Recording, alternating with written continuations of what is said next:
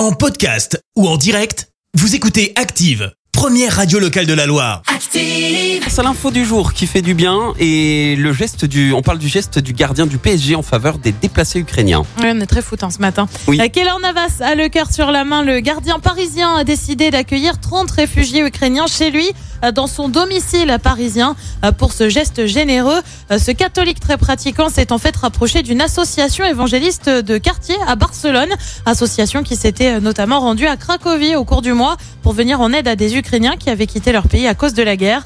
Navas a acheté euh, des lits, des vêtements et de la nourriture pour les 30 réfugiés. Ils dorment actuellement dans la salle de cinéma spécialement aménagée chez lui à Paris.